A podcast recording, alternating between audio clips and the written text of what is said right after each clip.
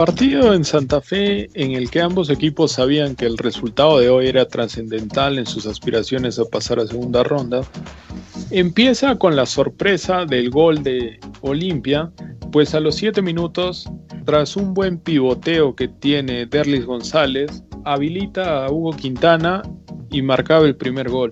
Era sorpresa para todos en el estadio de Santa Fe y uno esperaba que tras este gol Olimpia tal vez vaya a buscar un segundo gol que le asegure llevarse el triunfo, pero esto no pasaría, sino que más bien tras el saque de media cancha, eh, Colón saldría con todo en busca de un rápido gol para empatar el partido y posteriormente voltearlo, pero se encontró con una buena defensa de, de Olimpia que defendía ordenada, que apelaba simplemente a dejar a Derlis González para la contra y el resto del equipo defendía en su, en su campo. Y les venía saliendo muy bien el plan hasta que al minuto 42 aparece Cristian Bernardi por el lado izquierdo de la cancha. Levanta la cabeza y mira que venía solo Federico Lertora. Le pone un pase preciso y Lertora busca el espacio y con un tiro colocado anota el empate. Este resultado eh, anímicamente le venía mejor a, a Colón, puesto que se iba al descanso con un empate y viceversa para el decano que estuvo a punto de irse al descanso ganando y termina yéndose en empate.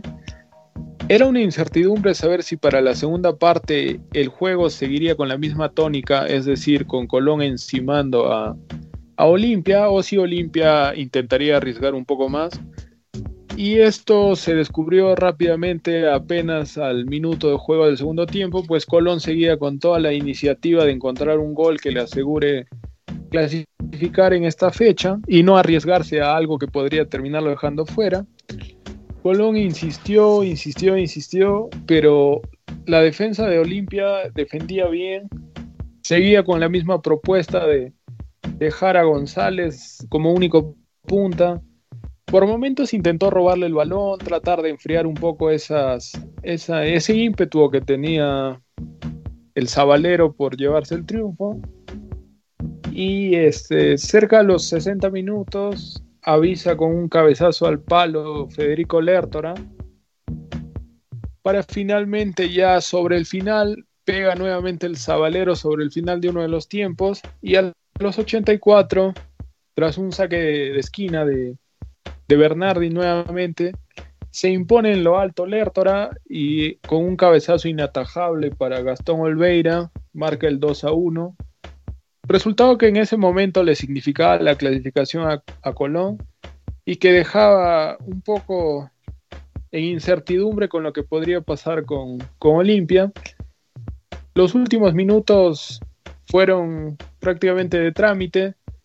Colón siguió en su, en su idea de buscar un gol más. Olimpia no pudo tener esa lucidez para por ahí intentar empatar el partido.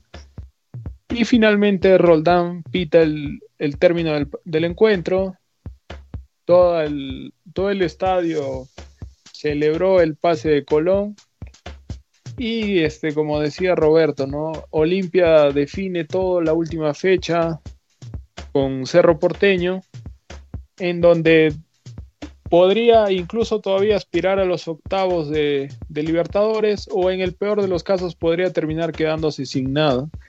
Ya veremos qué pasa la próxima fecha por el grupo G. Hablando un poco del arbitraje de Roldán, no fue de sus mejores partidos. Los primeros minutos perdonó amarillas que realmente merecieron ser mostradas.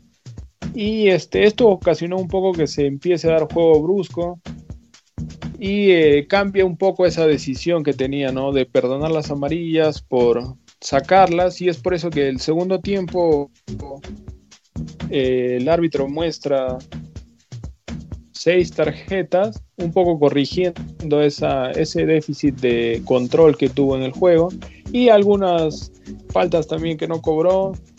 No tuvo una de las mejores actuaciones Roldán, es por eso que en la calificación le pongo un 12 a toda la terna colombiana. Este sería el resumen del partido de, del grupo G entre el Sabalero y el Decano.